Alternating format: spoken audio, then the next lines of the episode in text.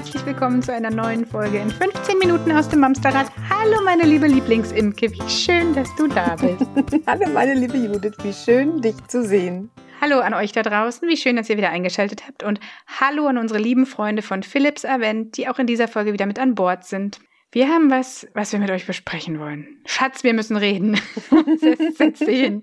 Nein, es ist ja so, dass wir mit Avent eine kleinere Zeitreise veranstalten und schauen, wie eigentlich die erste Zeit mit Baby so ist. Wir waren schon bei der Baby-Erstausstattung, die wir aufgenommen haben und heute soll es bei uns ums Wochenbett gehen. So eine ganz magische, besondere, ja, also wirklich einzigartige Ruckelige? Zeit. Auf jeden Fall auch ruckelige Zeit, ja, total. Ja, vor allem wenn es das erste Kind ist. Ja, das ist, das ist eigentlich, das ist schon so ein Ding von der Natur, ne? Das erste Wochenbett finde ich besonders äh, ruckelig, klar, weil du irgendwie gar nicht so richtig weißt. Aber ich weiß nicht, wie es dir ging. Ich hatte auf jeden Fall nach, weiß ich nicht, einer Woche oder so schon wieder das Gefühl, ja, aber komm, eigentlich kann ich jetzt auch mal schnell die Osterstraße flitzen und aus der Drogerie selber was holen. Ich war völlig überfordert in diesem Drogeriemarkt. Ja? Aber ich hätte mich ja auch einfach mal zu Hause auf die Couch legen können. Hielt ich irgendwie nicht für nötig. Wollte ich Und beim zweiten, Mal anders wollte gerade sagen, beim zweiten hätte man nichts sehnlicher gewünscht als das. Und da musste man Ja. schon wieder zum Drogeriemarkt, weil das große Geschwisterkind bewegt werden Genau. wollte. Genau. Ja.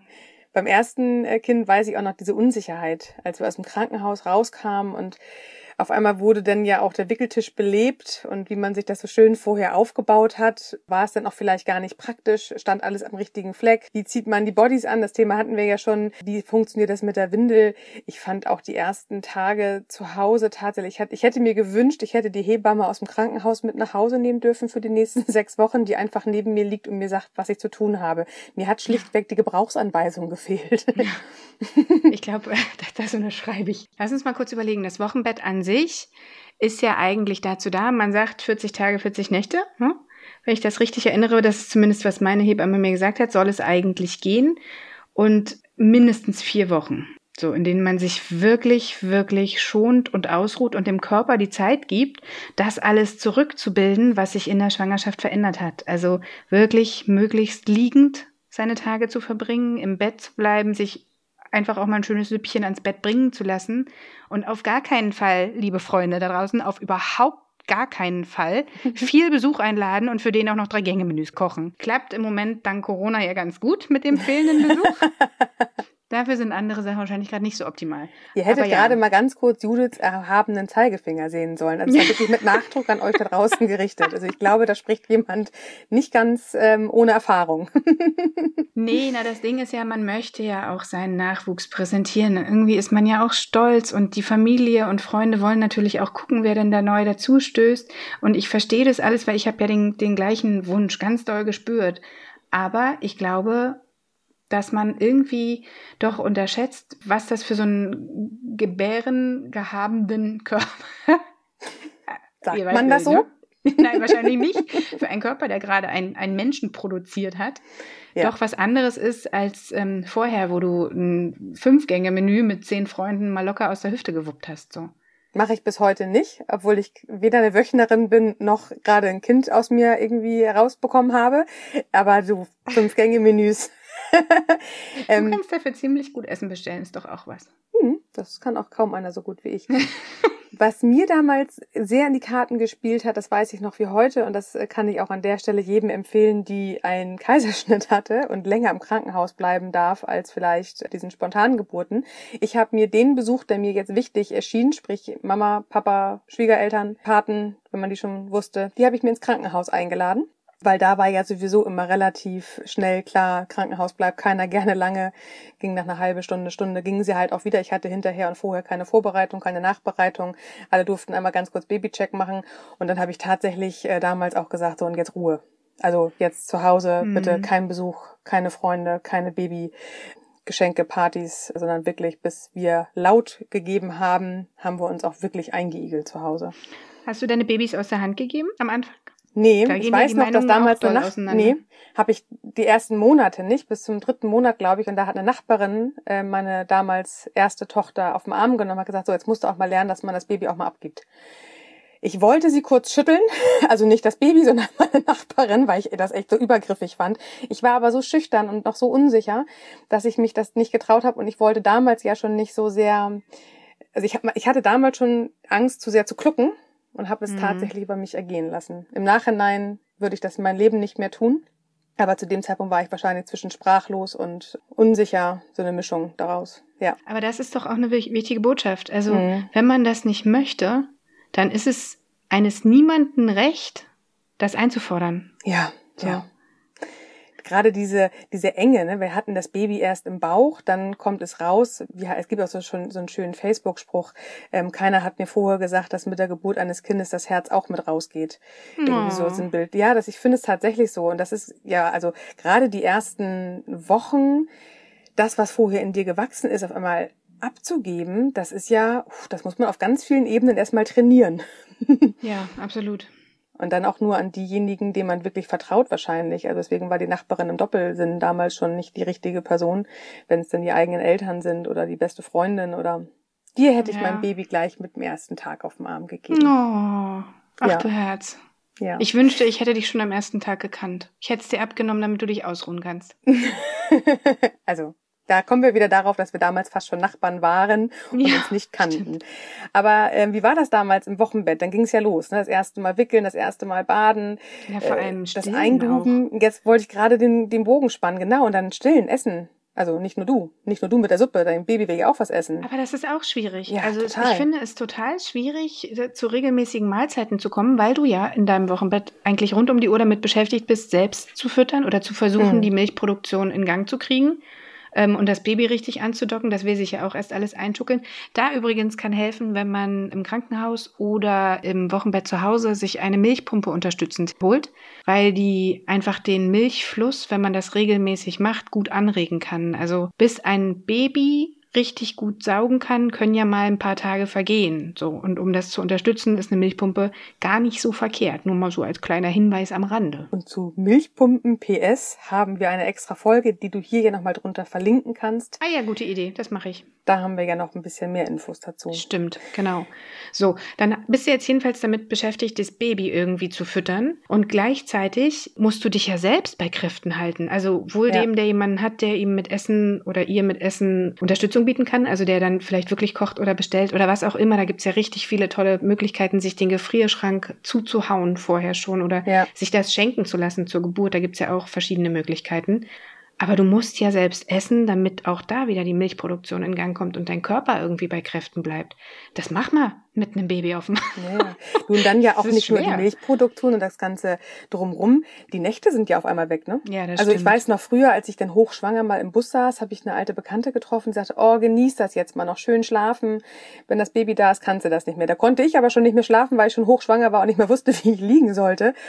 Ja, und dann kam Baby und tatsächlich aber mal so Nächte wie Tag. Also ich weiß noch, ich habe kein Zeitgefühl mehr gehabt. Das nee, waren 24 nicht. Stunden gefühlt. Es war nur dunkel und hell draußen. Das genau. war der einzige ja, Unterschied. Kenn ich auch noch.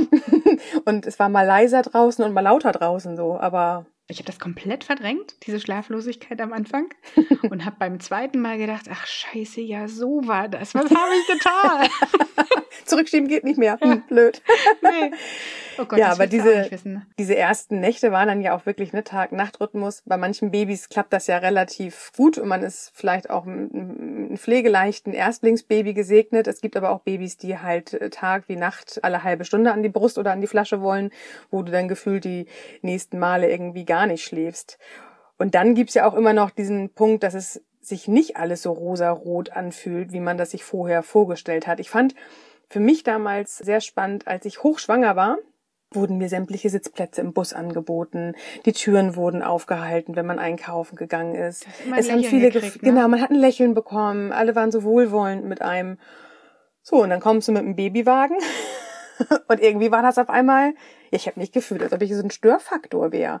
Im Bus hat keiner Platz gemacht. Ich wurde noch angeraunt, weil ich so viel Platz wegnehmen mit dem äh, Kinderwagen. Jetzt sind wir schon weit. Also als ich mit dem zweiten Kind musste ich ja zum Kindergarten, deswegen mussten wir Bus fahren zum Kindergarten. Das war etwas schwierig. Auf einmal bekam ich jedenfalls keine netten Blicke. So, und dann kommt das, was ich jetzt eigentlich sagen wollte.